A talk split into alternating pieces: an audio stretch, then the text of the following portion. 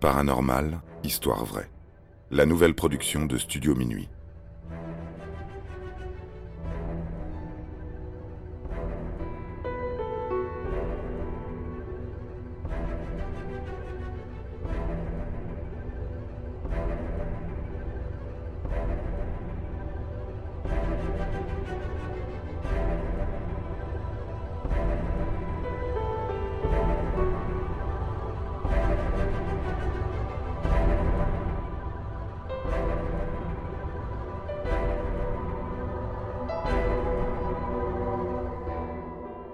Le poltergeist de Enfield.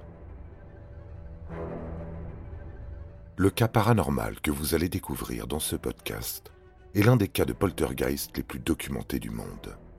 Chasseurs de fantômes, médecins, journalistes ont tour à tour essayé de comprendre les étranges et terrifiants phénomènes qui se sont produits pendant plus d'un an au 284 Green Street à Londres entre 1977 et 1978. Comment les phénomènes ont-ils commencé? Se sont-ils vraiment arrêtés?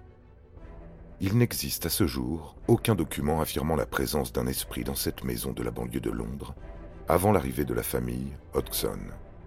Pourtant, Margaret Hodgson l'atteste, il y a bien une présence qui terrorise ses enfants. Tout a commencé à la fin de l'été 1977, quelques jours après leur emménagement en catastrophe à Enfield.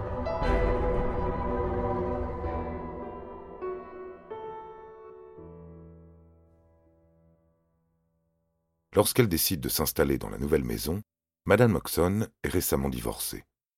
Il s'agit en réalité d'un logement social. N'ayant pas beaucoup d'argent, elle accepte la proposition faite par les services sociaux, bien que la maison ne soit pas du tout à son goût. Les meubles et la tapisserie sont à changer. On aurait dit que tout avait appartenu à un vieillard, puis laissé à l'abandon après sa mort. Cependant, la maison est assez spacieuse. Elle comporte trois chambres. Les quatre enfants Oxon s'y sentiront bien.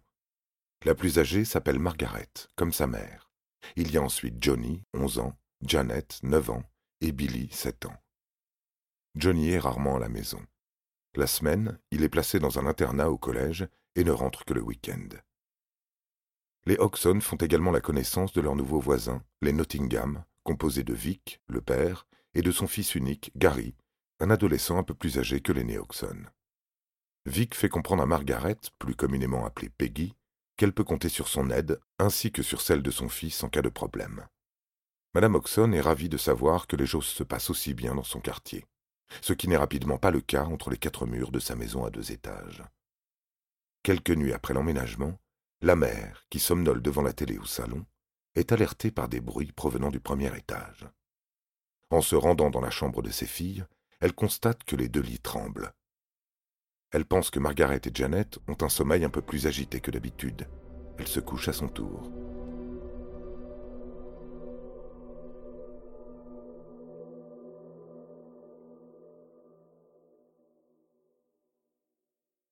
La journée du lendemain se passe dans un calme absolu.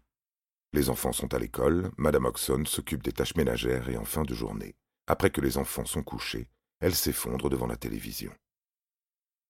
Elle est à nouveau dérangée par des bruits provenant de la chambre de ses filles. Cette fois-ci, ils sont accompagnés par des cris. Billy, le plus jeune, est également dérangé par tout ce vacarme. Il ne parvient pas à trouver le sommeil. La mère de famille a bien l'intention de disputer ses filles. Lorsqu'elle pénètre dans la chambre, elle est incapable de s'y résoudre. Les filles sont terrorisées. Elles affirment que les tiroirs ont bougé tout seuls. Peggy pense qu'elles ont simplement fait un cauchemar. Elle finit par se rendre à l'évidence que quelque chose ne va pas dans cette chambre lorsque la commode s'est mise à glisser toute seule sur quelques centimètres. Terrifiée, la mère de famille rassemble tous ses enfants. Exceptionnellement, tout le monde est autorisé à dormir dans le salon et à regarder un peu la télévision pour essayer de se calmer. Madame Oxon ne croit pas spécialement aux fantômes. Elle est simplement terrifiée par ce qu'elle vient de voir. Elle se sent complètement démunie. Des coups dans les murs se font entendre ainsi que les bruits de pas à l'étage. Peggy pense immédiatement à la présence d'un cambrioleur. Elle demande à ses enfants de s'habiller à la hâte. Tout le monde doit sortir de la maison. Dehors, elle aperçoit de la lumière chez les Nottingham. Elle n'a pas d'autre choix que de déranger Vic et son fils.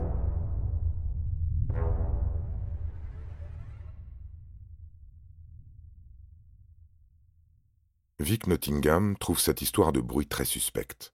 Lui n'a rien entendu, ce qui est étrange puisque leurs maisons sont mitoyennes.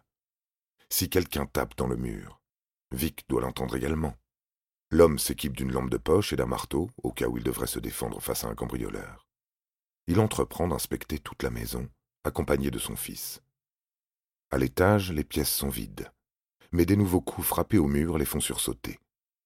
Pour Vic, il serait grand temps de faire appel à la police. Quelques instants plus tard, deux agents de police font également le tour de la maison, mais ne trouvent rien d'inhabituel. Avant de partir, quatre coups sont tapés contre le mur. Puis un des enfants de la famille désigne du doigt une chaise dans le salon. Les policiers assistent, bouche bée, au premier phénomène inexpliqué de leur carrière. La chaise glisse toute seule sur près d'un mètre. Les policiers ne peuvent pas décemment crier au fantôme. Ils inspectent la chaise sous tous ses angles. Ils ne trouvent rien.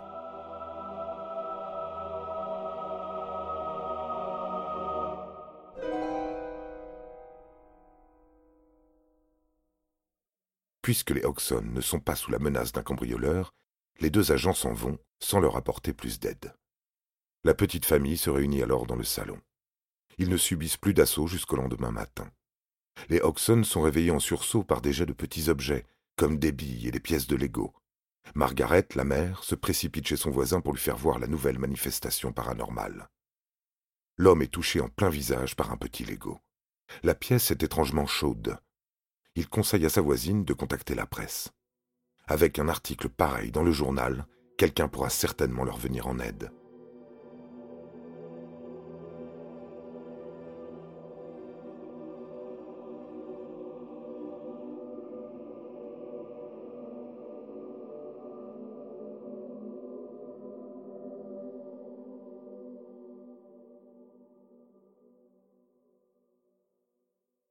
Nous sommes le lundi 5 septembre 1977 et la famille reçoit la visite de deux personnes envoyées par le journal Daily Mirror.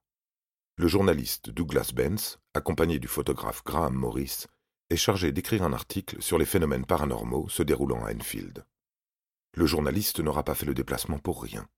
Quelques minutes après être entré dans la maison, il assiste aux premières manifestations. Des bruits de pas, des coups dans les murs, mais aussi une pièce de Lego projetée directement dans son visage. Dans son article, il reportera également que des billes ont flotté devant ses yeux.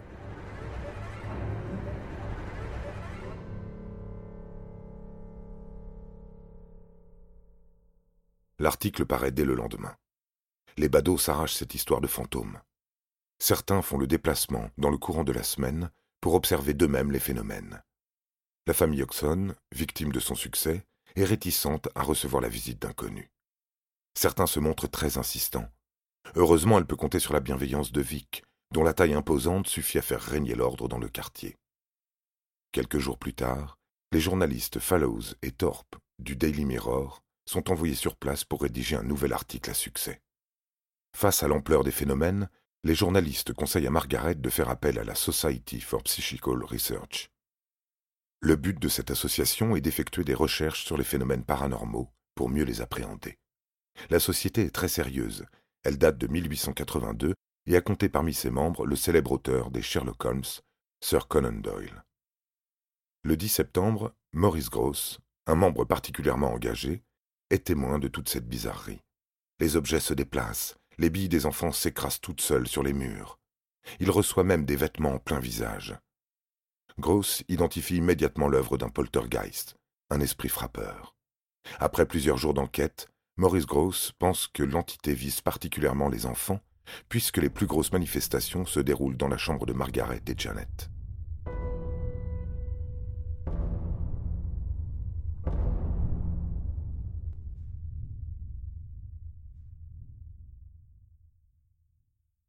Durant son enquête, le membre de la SPR tente de capturer les manifestations du poltergeist sur une bande audio.